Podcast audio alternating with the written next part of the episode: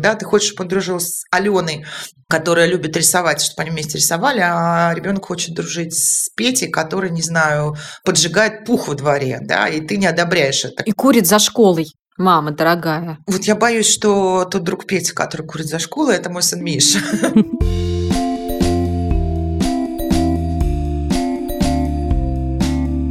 Всем привет! С вами снова самый честный подкаст о материнстве «Ты же мать» и мы его ведущие. Меня зовут Настя Хартулари, у меня есть дочка Варя, ей 2 года и 9 месяцев. Меня зовут Саша Давлатова, у меня есть сын Миша, ему 19 с половиной, дочка Маша, ей 14, и сын Костик, которому 6 с половиной. Меня зовут Настя Красильникова, у меня есть сын Федор, ему 3 года и 10 месяцев. Мы сегодня говорим про друзей наших детей и про то, как мы модерируем или не модерируем их общение, Считаем ли мы, что дружба наших детей это важно? На какие жертвы ради этой дружбы мы готовы идти? И про всякие такие интересные вещи, связанные с дружбой. Пока я это говорила, я вспомнила, что на самом деле в тех детских книгах, на которых мы с вами росли, мне кажется, всегда был какой-то такой культ дружбы. У условного Тома Сойера был Геккельбери Финн, с которым они вместе проказничали, и это казалось чем-то таким классным. И вот этот вот партнер in crime, что называется, я помню, что мне в детстве тоже хотелось, чтобы у меня такой какой-то человек был. И это было, на самом деле, почти во всех детских книгах, что у главного героя есть какой-то близкий друг. И это были, как правило, не романтические отношения. Кстати, в моей любимой детской книжке «Рони, дочь разбойника» одна из главных причин, по которым она мне так нравится, как раз в том, что у главной героини Рони появляется друг, и всю книжку между ними строятся каким-то образом отношения. И там нет ни намека ни на какую романтическую составляющую, но они вместе просто открывают для себя мир. Они вместе изучают лес, в котором они живут, они вместе объезжают диких коней, которых они находят. И они просто изучают вместе мир. И меня вот эта вот дружба, описанная в книжке «Рони, дочь разбойника», всегда ужасно завораживала. И для меня лично концепция дружбы — это что-то такое супер важное. Но надо сказать, что у Федора пока друзей нет. Он не ходит в детский сад и, в общем, довольно мало общается с детьми и не очень пока проявляет к ним интерес. Но я, конечно, жду того момента, когда эти друзья у него появятся. У Федора есть двоюродный брат, которого зовут Илья. Он на три месяца старше. И у них интересные отношения. Они меняются со временем. Но в целом они, да, испытывают друг другу большой интерес. И Федор всегда, когда слышит, что мы упоминаем Илюшу, он всегда говорит, что типа пойдем к Илюше и показывает на дверь, хочет, чтобы он либо к нам пришел, либо мы к нему пошли. И, в общем, ему это, да, ему это нравится и интересно. Но я не могу сказать, что они прям друзья, при том, что у Илюши, который как раз ходит в детский сад, у него там уже много друзей, у него есть даже какие-то неприятели, вот, и, в общем, там какие-то сложные отношения, эти лучшие друзья, они меняются, появляются какие-то новые, старые куда-то уходят. Вот, в общем, там интересно все. У Федора пока такой насыщенной социальной жизни нет, поэтому рассказать мне особо не о чем. Расскажите, как у ваших детей, в каком возрасте появляются первые друзья, Саша? Расскажи ты. Ой, очень по-разному у всех моих детей. Костик, например, примерно как Федор, несмотря на то, что он его в два раза старше. Но поскольку он не ходит в детский сад, и у моих друзей сейчас нет маленьких детей, да, то есть они все примерно ровесники Маши и Миши, а я тут еще и Костика родила. То есть все его друзья – это детская площадка, карате, куда он ходит. Ну и он, правда, очень сейчас хочет общаться уже, и мы даже думали его отдать в детский сад на последний год, да, перед школой, но из-за пандемии тут все поменялось. И он каждого своего ну, товарища по играм, это мой друг, это мой друг, это, знаете, прям у меня муж так переживает, что у мальчика нет друзей. Ну, то есть, мне кажется, все наши переживания ну, вообще на эту тему, у детей дружбы, детей отношений вообще, да, с кем-либо, это мы, конечно, все свои детские тоже травмы тут видим, да, и переживаем как за себя. Я тоже переживаю, но в уме понимаю, что он пойдет в школу. Ну, школа у нас обязательно в стране, и как бы она будет, да. И это все за первый год школы как-то, ну, реализуется. У него появятся приятели и так далее. У Миши первые друзья появились, ну, после двух лет а, у меня было сообщество мам с детьми-ровесниками. Это сейчас мои ближайшие подруги, кстати. Познакомились мы онлайн.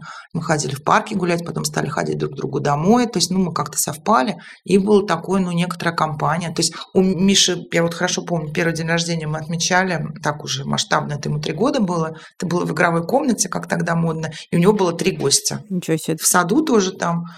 Был один друг и два врага. Одного из них звали Лютик. Лютик? Да. Ну, возможно, это Илюша. Затрудняюсь сказать. Маша довольно долго шла довеском к Мише, поэтому общалась с Мишными друзьями, пока Миша не сепарировался да, в этом отношении. Ну, в детском саду тоже, в школе. Как-то все по-разному. Но сильно из-за детской дружбы ее наличие или отсутствие я переживала только с Мишей, вот с первым ребенком. Сейчас я к этому более философски уже отношусь. А что за переживания были с Мишей? Мне казалось, что у него мало друзей. Ну, в общем, это не имело, честно сказать, серьезного отношения к реальной Мишиной ситуации, это имело отношение только к моим каким-то, видимо, детским травмам или комплексам, да. Я все время создавала условия, чтобы у него было больше знакомых, чтобы он больше общался. Не со всеми у Миши хорошо складывались отношения, по-разному бывало. Я тесно общалась с родителями его одноклассников, да, у нас были целые компании, ну, чтобы у ребенка было общение. И, честно говоря, думаю, что я переусердствовала, да, и, во-первых, дело не в том, что Миша там хорошо или плохо общается, Миша не любит большие компании, да, дело в особенности, ну, вот самого Миши. Ему не нужно было столько друзей, да, как бы возможно. Или таких друзей. Ну, естественно, он выбирал себе в друзья тех, кого я не очень одобряла. А я хотела, чтобы он общался с теми, кого вот, ну, я одобряю. Там, не знаю, как угодно. Социально, поведенчески, интеллектуально. Ну, понятно все это, да. Я в друзьях Миши видела каких-то открытых детей, которые нравились мне. Или чьи родители нравились мне, скажем честно, с какими родителями я бы хотела общаться. Мы же еще в родительском сообществе, общаясь друг с другом, формируем некое представление о своих детях в глазах других родителей. Я постараюсь говорить максимально корректно. Мы рассказываем, как наши дети прекрасно занимаются. Ну, то есть мы создаем им репутацию. Угу. Это то, кстати, чего я никогда не умела. Я все время говорила, а мой бездельник, у него плохой почерк, да, он неусидчивый. При этом некоторые родители показывают прекрасные какие-то тетрадки или рассказывают, как их ребенок занимается пением, музыкой, мультстудия, карате одновременно, да. Я вот на все это адски реагирую. Я все время, вот Миша пыталась создать как бы какую-то дружбу, общение вот с этими талантливыми, гениальными, прекрасными детьми. Понятно, что ту репутацию, которую взрослые создают детям в глазах там общественности, она не всегда соответствует реальности, да. И здесь такой момент, вот, ну, ты говоришь, вот смотри, какой Жора клевый, смотри, какой он интересный. Он там, ну, ты знаешь, что Жора любит читать, ходит на робототехнику, лепит, рисует и вообще, да, интеллектуально очень развит. И еще и, ну, веселый и открытый, да. И ты говоришь, Миша, вот смотри, какой Жора клевый. Мы с Жорой пойдем в музей. Жора ходит в музей, мы тоже ходим в музей. Там вот еще что-то. А, например, там девятилетний ребенок, твой Миша, говорит, он подлый, он меня там еще что-то. Ты говоришь, нет. Жора не мог. Да, ну, то есть ты же видишь прекрасную Жорину семью, прекрасного, открытого, милого Жору. То есть это чистая история про меня. Я вставала на сторону Жоры и Жориной семьи всегда. Мне казалось, что все прекрасные, а мы какие-то придурки. Ну, я утрирую. Но мне кажется, мысль понятна, да? Да. Спустя годы, ну или там месяцы, выяснялось, что Жора действительно там делал то, что Миша про него говорил. Ребенок не всегда может рассказать тебе конкретно, что произошло. Ну, не каждая там гадость или подлость или какой-то поступок можно вербализовать четко. Там он меня подвел, да, или он меня обманул. Ну, то есть много же на полтонах строится, да, на каких-то. Тем более дети не всегда могут рассказать, это правда. Вот я поняла, что это не всегда было так, но иногда вот происходило так, что я навязывала то, что, ну, совершенно действительно не стоило бы навязывать. Но о чем жалею? Хотя, ну, честно говоря, я не знаю, Миша действительно вот сейчас немного друзей, Миша действительно человек вообще не непростой и вообще непростой. И иногда он переживает, я не знаю, насколько он переживает, он говорит об этом, что вот, ну, он там душа компании, не так много у него друзей. Когда мы их пересчитываем, ну, по мне, так это более чем достаточно ну, для взрослой жизни. При этом те друзья, которые у него есть, это прям вот, ну, друзья. То есть они его любят с учетом всех его ну, достоинств и недостатков. Они про него что-то понимают, да, они его принимают. Миша вечно скажет какую-нибудь гадость, резкость, и он очень любит как бы протестное что-то говорить. Ну, в компании, да, душкой так не станешь. Да ладно, ну как раз в таком возрасте все же довольно резкие и все очень э, на себе сконцентрированы. Вы знаешь, я сейчас скажу, если вся твоя компания говорит после там, голосования, выкладывает, вот конкретный пример, фоточки, что все проголосовали против поправок Конституции, кто-то пишет, ой, да вот если мы все против, то вы видели хоть одного идиота, который за? Миша тот человек, который напишет, это я, но я не пишу об этом, потому что меня уже заранее назвали идиотом. Ну, сложно в компании в такой ситуации в компании социально близкой, да, то есть надо где-то в других местах искать, угу. да, тогда получается. Это просто вот один из примеров. Угу. Хотя Миша не голосовал. Я крепко задумалась вообще о словах, что вместе с друзьями появляются какие-то и враги. Об этом думать мне немножко, честно говоря, тревожно. Я не знаю, с какого момента появляются приятели и люди, с которыми дети проводят время, которых можно назвать друзьями, но вот у Вари есть, мне кажется, друг. Его зовут Максим. Мы с мамой Максима познакомились на развивающих занятиях, на которые Варя ходила еще весной прошлого года. Выяснилось, что мы живем рядом, и мы начали достаточно часто гулять, и между Варей и Максимом установились какие-то довольно странные, но отношения, потому что периодически Варя спрашивает, а где Максим? Я хочу в гости к Максиму. Я так понимаю, что Максим тоже спрашивает что-то про Варю, но тем не менее, когда они наконец-то встречаются и видят друг друга, они будто бы ставят галочку, что вот, в моей реальности появился этот человек, и дальше абсолютно параллельно друг другу на прогулке существуют. Иногда могут что-то поделать, но это абсолютно какое-то зрелище, от которого тает сердце, когда что-то вдруг случается, и Варя может взять Максима за руку или на прощание его обнять. И это настолько трогательно, что я готова расплыться на маленькую лужицу любви и готова плакать немедленно замерзающими слезами на морозе. Но я не знаю, насколько долго продлится эта дружба и чем все это закончится. Я думаю, что сейчас это целиком полностью наша с мамой и Максима инициатива. И, может быть, они на самом деле друг другу не нравятся, Варя с Максимом, а может быть, и нравится, и чем все это закончится, в общем-то, непонятно. Но довольно любопытно и интересно за всем этим наблюдать. А почему ты сказала, что тебя пугают э, враги? Вот в вашем детстве, вот если вспомнить, я помню, что у меня постоянно были какие-то вот и друзья, и враги, они перетекали из одной категории в другую. Сегодня друг, завтра враг. И это было очень ну, сложный, болезненный процесс. Драм было много. И вот до школы во дворе, и в школе до старших классов. Как-то к старшим классам вот у меня сформировалась, да, уже такая приятная компания, вполне дружелюбная. А до этого это бесконечные были. Мне бойкот объявляли, там еще что-то, не знаю, и вообще. Я думаю, что для меня это настолько пугающе и тревожно, просто потому что у меня не было таких ситуаций, я не сталкивалась с ними сама. И поэтому я не знаю, каким опытом я могу поделиться или не поделиться с Варей. Погоди, а ты в детстве ни с кем не ссорилась, не раздруживалась? Ну, с кем-то просто мы сходились, расходились, ну, прям каких-то бойкотов, драматических каких-то обстоятельств, каких-то ссор, драк. Ну, гадости, когда подружка за глаза кому-то из твоих друзей про тебя что-то рассказывает, вы гадости какие-то, кого-то против тебя настраивает. Вообще нет. Представляешь?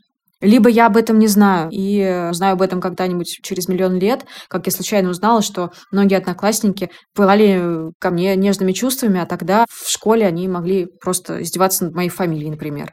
А потом, оказывается, был какой-то такой знак внимания. Впрочем, я тоже не помню, чтобы я о ком-то тоже спиной гадости какие-то говорила. Хотя, возможно, такое могло быть, я просто могла об этом забыть. Слушай, я все помню. У меня вот была подружка Ленка. Я даже никогда в жизни ее Лена не называла. Мы жили в одном дворе, у нас окна были напротив. И была компания еще во дворе. И вот почему-то у меня бывали какие-то с этой компанией терки, я по-другому не скажу. И главное, заводил там была девочка старше нас на два года, ее звали Стелла. Угу. Всегда так получалось, что Ленка оказывалась в лагере Стелки. Не было никакого буллинга, ну просто меня игнорили. Потом мы с Ленкой мирились, и вроде я входила в большую эту компанию. То есть это все время были какие-то адские драмы. Столько слез пролито мною было. Потом в школе тоже как-то все было тоже не, не просто.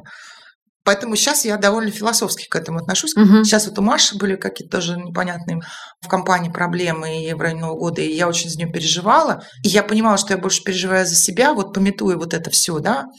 А с другой стороны, понимаю, что в большой компании детей и подростков это неизбежно. Опять же, очень переживаю из-за силы травмирования, да, поскольку это подросток. Но все-таки, ну да, сегодня друзья, завтра враги, потом все поменяется. Мне кажется, это такое вот ну, течение нормальное. Я допускаю, что это нормальное, но вот почему-то мне это вызывает такие очень противоречивые чувства. Ну, ты держись, потому что Варя пошла в детский сад. Сколько я помню, самые большие вражды были именно в детском саду. Посмотрим. Пока прошло совсем чуть-чуть времени, я каждый день как дятел спрашиваю Варю, ну, ты с кем-нибудь пообщалась, с кем-нибудь подружилась, но Варя все время путается в показаниях. Я так и не понимаю, в общем, с кем она там дружит, или не дружит, или с кем-то познакомилась, или нет, с большого количества детей, которые там есть. Но, в общем, слежу за развитием событий. Посмотрим, что из этого выйдет. Хотя сейчас у меня есть большая иллюзия, что в моих силах сформировать какой-то круг общения для Вари из э, восхитительных детей моих друзей, чтобы это прям был просто сливки сливок. Но я понимаю, что, возможно, все мои эти иллюзии разобьются о реальность. Саш, я думаю, что ты сейчас скажешь мне всю правду. Слушай, я не знаю. Вот группа мам, в которой я состою, закрытая, мы все познакомились в интернете там в 2000-2001 году. Там дети уже родились, потом рождались, да. Мы дружили с детьми. Там были общие компании, было много разных маленьких компаний. Мы продолжаем дружить. То есть вот я с несколькими дружу, да, это мои близкие подруги. Дети наши вообще не общаются. Хотя у нас огромное количество совместных фотографий. Мы с домов отдыха, еще откуда-то, еще откуда-то. Я к чему это рассказываю? Года два назад кто-то написал в этой группе, что а давайте попробуем встретиться с детьми меня потрясло, с каким энтузиазмом многие захотели. И только несколько вот э, мам сказали, что ну я своим предложу, но я не знаю, как они к этому отнесутся. Ну, Миша у меня бы просто послал с этим. Я не представляю, как в 15 лет можно ребенка, да, вот сказать, вот как бы мы идем, вот такое милое будет объединение заново, вот мур-мур-мур, будем смотреть фотографии, смотрите, вот здесь вы так дружите с Варей, это как раз дочка моей подруги, с которой Миша дружил в детстве. Он, кстати, интересуется ее судьбой, а там, где научится, у меня еще что-то, но никаких попыток, но нету, как бы уже совсем другая жизнь. При этом у меня есть друзья детства, это дети друзей моей мамы, была большая компания. Все раскиданы по миру сейчас, они в основном все эмигрировали в 90-е годы. Но, в принципе, вот когда кто-то из них приезжал раньше, мы встречались, и это было очень клево. То есть, конечно, мы совсем-совсем уже разные, совсем прям разными жизнями живем и чем угодно. И не то, чтобы мы прям вот все время общаемся, но так следим, опять же, друг за другом в социальных сетях. Но увидеться мы очень рады. Условно говоря, если говорить там, друзья, это кто? Кому ты можешь обратиться в тяжелую минуту? Угу. Я не очень представляю, что я буду им жаловаться на какие-то семейные неурядицы. Но, например, если у меня что-то произойдет или случится, когда мне будет нужна помощь, и я буду понимать, что они могут мне помощь оказать, и я обращусь за ней без стеснения. И я понимаю, что они как бы сделают все возможное, чтобы мне помочь, так же, как и я. А вот интересно, почему вообще мы считаем, что нашим детям нужны друзья, особенно в таком раннем возрасте. И мне кажется, что многими из нас управляет представление о том, что им нужна социализация под социализацией да, понимается какое-то пространство, в котором они общаются, налаживают контакты и так далее. А ведь на самом деле мы не знаем, что им конкретно нужно будет, когда они вырастут взрослые. И вполне возможно, что все общение будет, например, происходить онлайн. А сейчас, когда, опять же, был ковид, мы все увидели, что это вполне себе возможный вариант развития событий. Понятное дело, что мы все делаем выборы, исходя из того, что было важно для нас самих, когда мы были маленькие. Но при этом нужно проявлять какую-то большую гибкость, чтобы адаптировать свои представления о прекрасном под то, что может быть важно твоему ребенку. И возможно, что мои представления о дружбе будут для моего ребенка вообще совершенно неактуальными. И это на самом деле довольно странно осознавать, что то, что кажется мне классным, нужным, важным и необходимым, может быть совершенно не нужно ему условно, да, Саш, то, про что ты говоришь, и Настя, ты тоже говоришь про то, что у тебя в голове существует некоторый круг общения для Вари, который наполнен великолепными детьми твоих друзей, а на самом деле этот круг общения самой Варе может быть не нужен вообще, или, например, он будет наполнен какими-то совершенно другими детьми, с родителями которых ты не знакома или не хочешь общаться, или еще что-нибудь такое. И тут вот удивительно, насколько все опять упирается в доверие и в то, что тебе нужно все время искать какой-то хрупкий баланс между тем, чтобы доверять своему ребенку и его выбору, с кем он общается или не общается, и тем, чтобы как бы приносить таким образом через социальные связи в его жизнь что-то важное и ценное, что нравится тебе самому как родителю. Все, что ты говоришь, я согласна. Но здесь всегда включается обычный бытовой жизненный момент. У нас есть друзья, мы с ними встречаемся, мы там хотим, ну, не знаю, проводить вместе время. У нас есть дети у всех. И нам удобно, да, когда мы с приятными людьми, с нашими друзьями, приятелями, тут неважно, да, проводим время, а наши дети одновременно там в детской играют во что-то. Угу. Мы же поэтому вот выбираем иногда детям друзей. Вот как я в школе говорила про Мишу, те родители, которые мне симпатичны. Угу. Мы живем вот, ну, в такое время, когда ты ребенка должен доставить туда, где он будет проводить это время, а потом его оттуда забрать. Да. Да, обеспечить ему этот досуг. Ты себе не представляешь, сколько дней рождения, когда ты везешь ребенка на другой конец города, в игровую комнату, например, и через два часа ты должен его забрать. Угу. И тебе реально некуда пойти. Ну, или ты не успеваешь домой, например, ты шаришься вокруг этого торгового центра и ждешь. Гораздо приятнее сесть с теми же родителями, пить кофе, да, ну, если они тебе симпатичны. Да. Или еще есть дети дома, ты мчишься к ним, что кто-то из них привезет тебе твоего ребенка потом домой с этого детского праздника. Поэтому мы все-таки выстраиваем социальные связи своих детей вместе и пытаемся сделать, как нам удобно. Может быть, ну, в чем-то сдвигая, да, на нужды ребенка, но это вот такая практическая неизбежность. А потом какой-то из родителей тебя выручил или там сводил твоего ребенка в театр. А ребенок, может, не очень хочет театр. Ты, естественно, его уговариваешь пойти, да, потому что ну, театр – это полноценно проведенное время, а тем более ты в это время чем-то занят. Угу. Но получается, что ты не учитываешь желание ребенка. Ну, он же не развалится от того, что в театр сходит лишний раз. Я абсолютно согласна. Я хочу, Саш, еще раз вернуться к тому, что ты говорила в начале про то, что Миша сам сформировал свой круг друзей, и они принимают его таким, какой он есть. Я хотела поговорить про функционал дружбы вообще. У меня есть ощущение, что до какого-то возраста детям от дружбы нужно скорее, например, совместное веселье или совместный интересный способ провести время. А когда мы говорим «принимают меня таким, какой он есть», это мне сейчас нужно, чтобы мои друзья принимали меня такой, какая я есть. И Миша тоже, как взрослый человек, наверное, да, это ценит больше, чем, а, может быть, совместное веселье. А может быть и нет.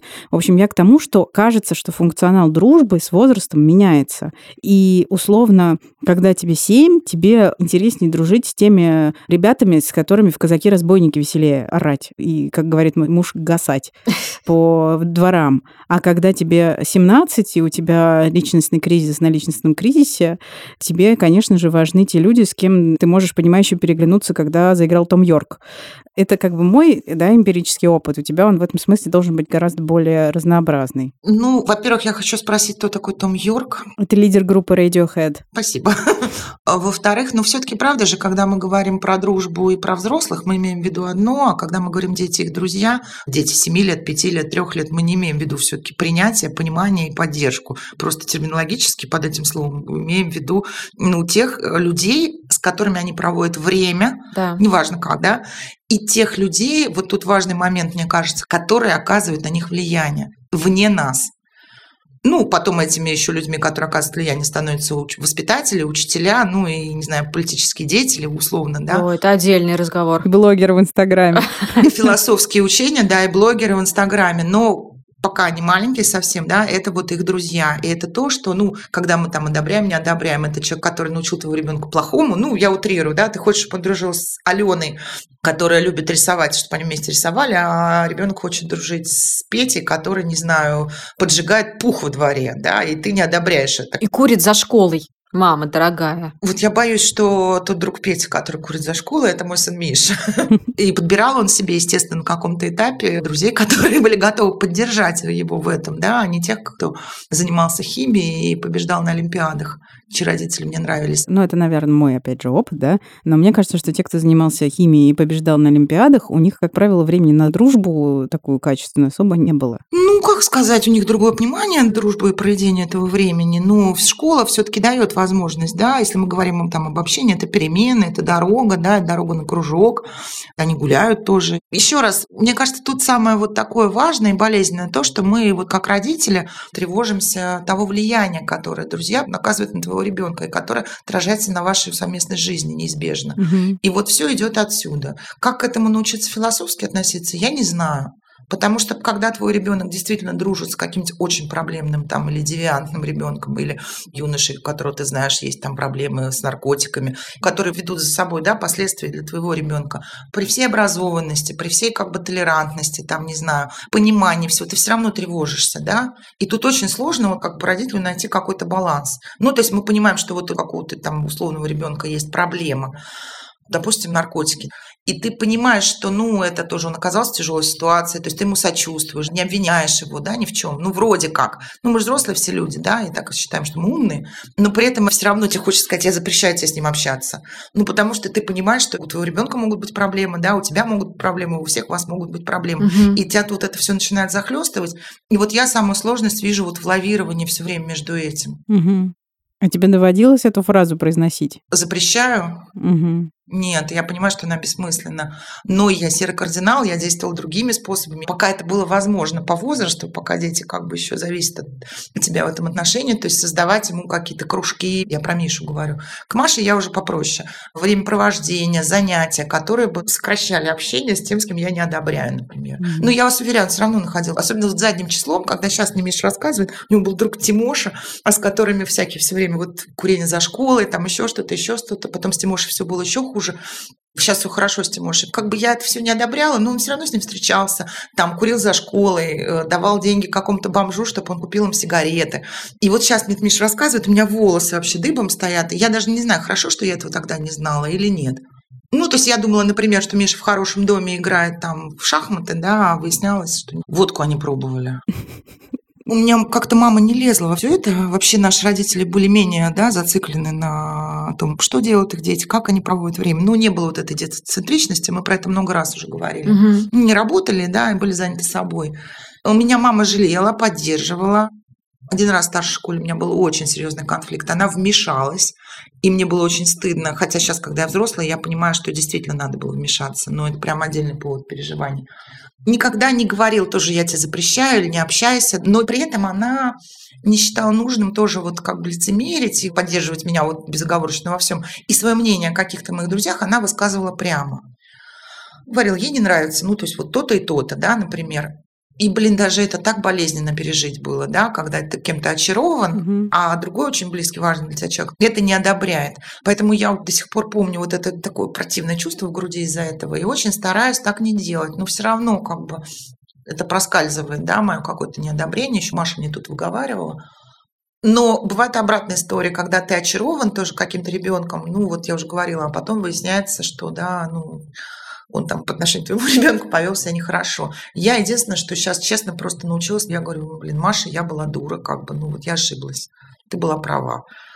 Детям, конечно, нужна поддержка, да, в любой ситуации все равно. Мне кажется, это очень важно услышать, когда ты ребенок от родителя, что он тоже может заблуждаться и быть неправым, угу. и готов это признавать. Я думаю, что это дорого стоит. Да, но тут очень важно родителю еще не пуститься в обратное, когда ты во всем виноват. Моя проблема, я готова на себя больше принять ответственности, там, извинений, каяться, потому что дети в определенном возрасте, они начинают этим манипулировать тоже.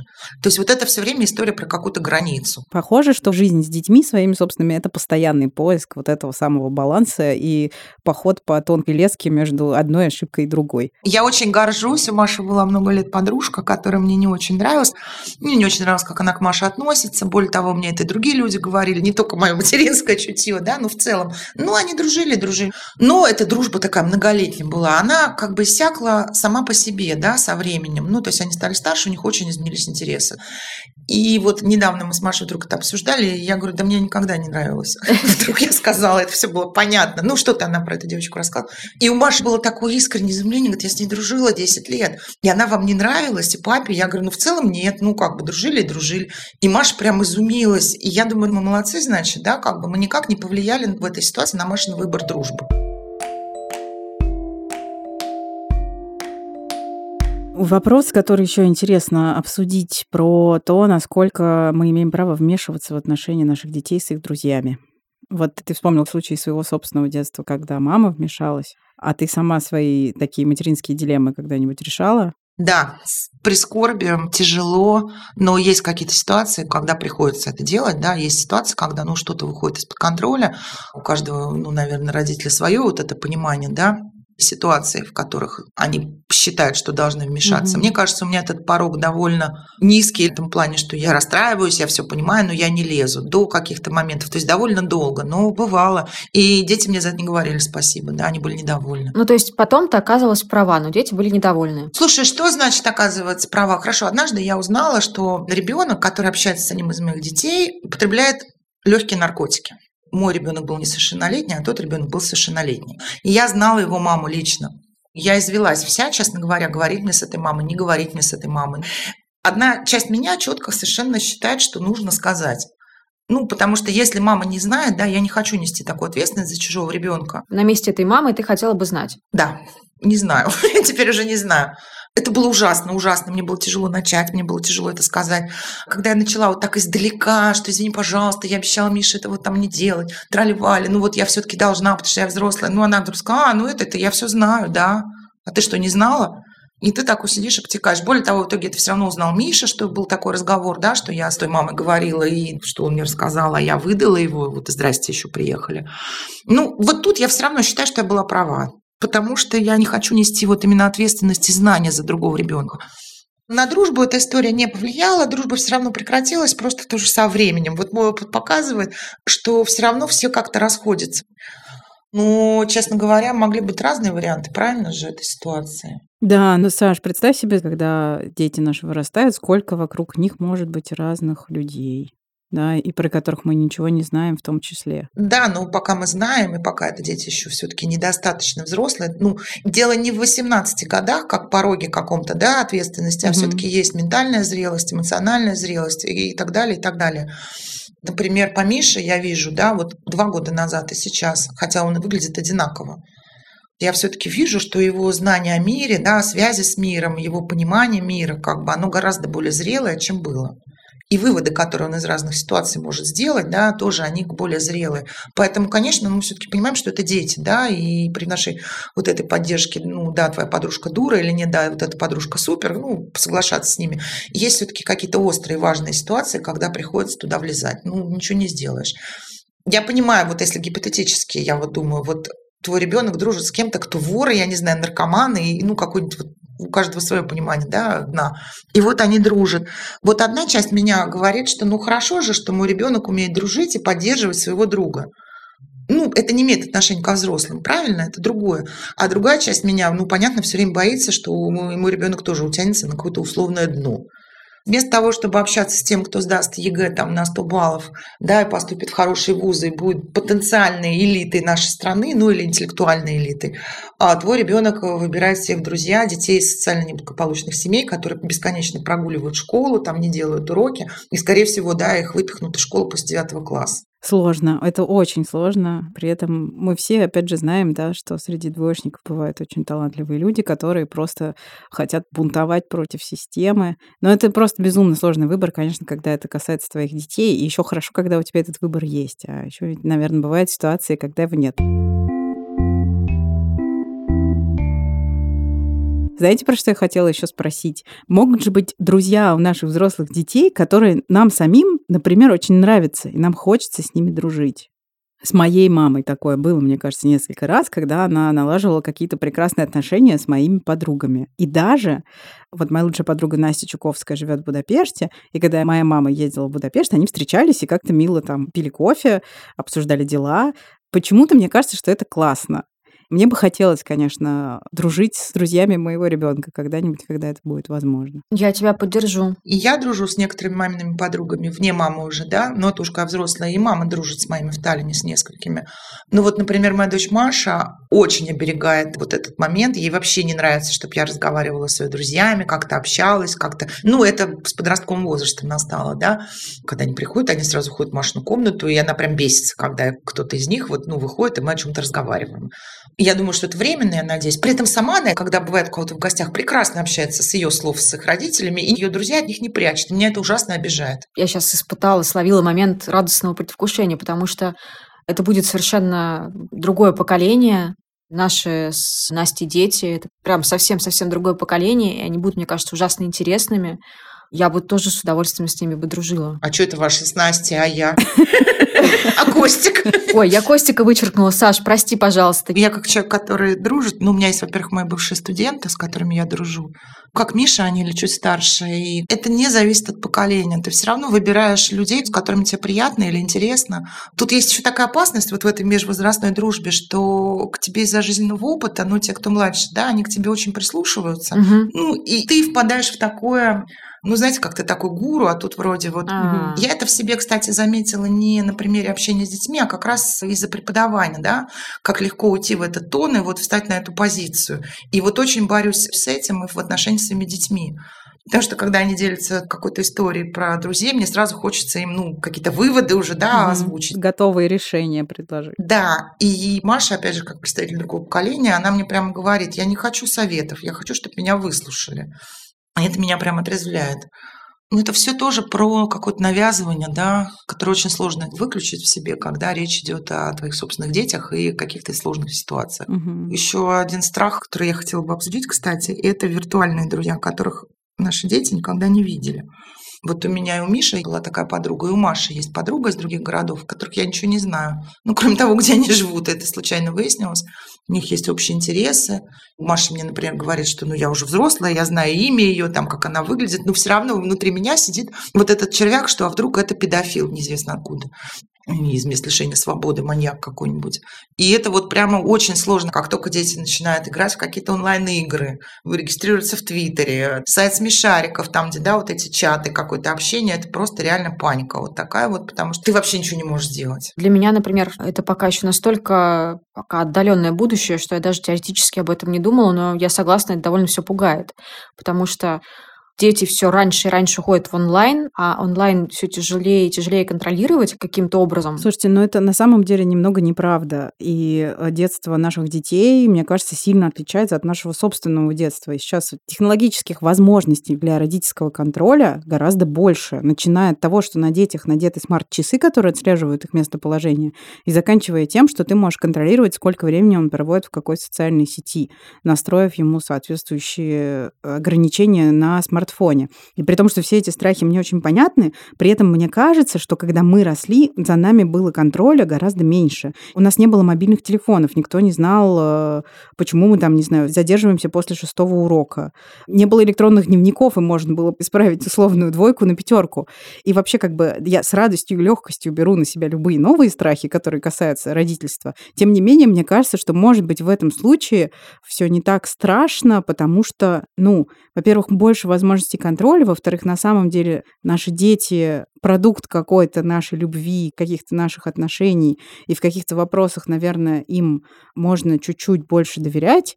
Ну и в целом да, мир полон опасностей, и, видимо, не каждую из этих опасностей мы можем контролировать, даже несмотря на то, что мы их родители. Слушай, я вот не согласна. Это такая иллюзия. Ну вот у моих детей нет умных часов. Я не отслеживаю их геолокацию по телефону. Ну то есть все, что я могу, это позвонить, да. Но ты знаешь, дети просто выключают телефон или не подходят, или просто забыли его зарядить. И контроль, ну вот это все время, проведенное в интернете, это хорошо, когда ну, ребенок совсем маленький. Вот я этого ничего не делаю. Потому что, мне кажется, как раз вот это все, оно вообще напрочь убивает А доверие, Б дает тебе иллюзию контроля, потому что на самом деле ты все равно ничего не контролируешь. Можно полчаса в интернете в день провести, да, и за это время много что там успеть.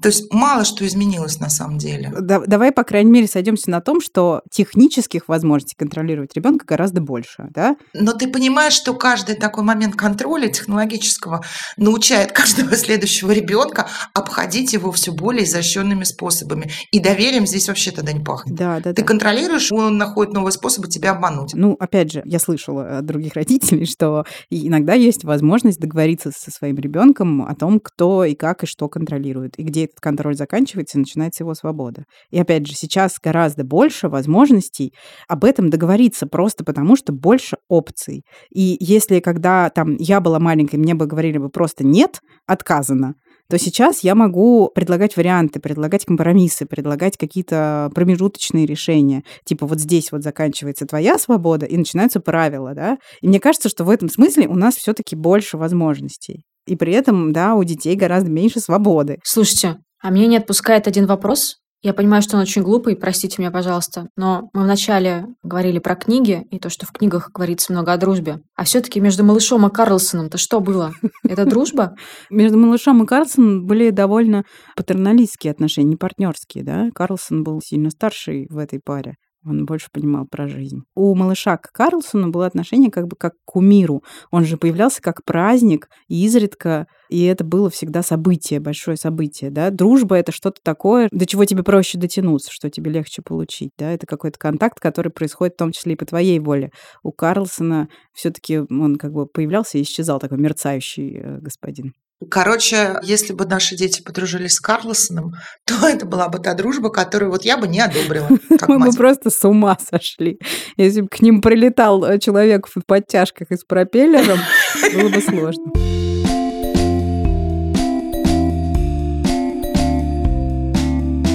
Спасибо большое, что вы нас сегодня слушали. Напишите нам, пожалуйста, в комментариях, что вы думаете про дружбу ваших детей и модерируете ли вы как-то этот процесс. Это очень интересно. И, пожалуйста, пишите нам письма на подкаст собакамедуза.io с пометкой «Ты же мать». И поставьте оценочку. И подписывайтесь на другие подкасты «Медузы». А еще послушайте подкаст «Так и будет» про будущее. Недавно в подкасте «Так и будет» вышел эпизод про будущее детских игрушек. Спасибо, что вы нас слушали, и мы снова будем здесь в следующую среду. После обеда. Всем пока. Пока-пока.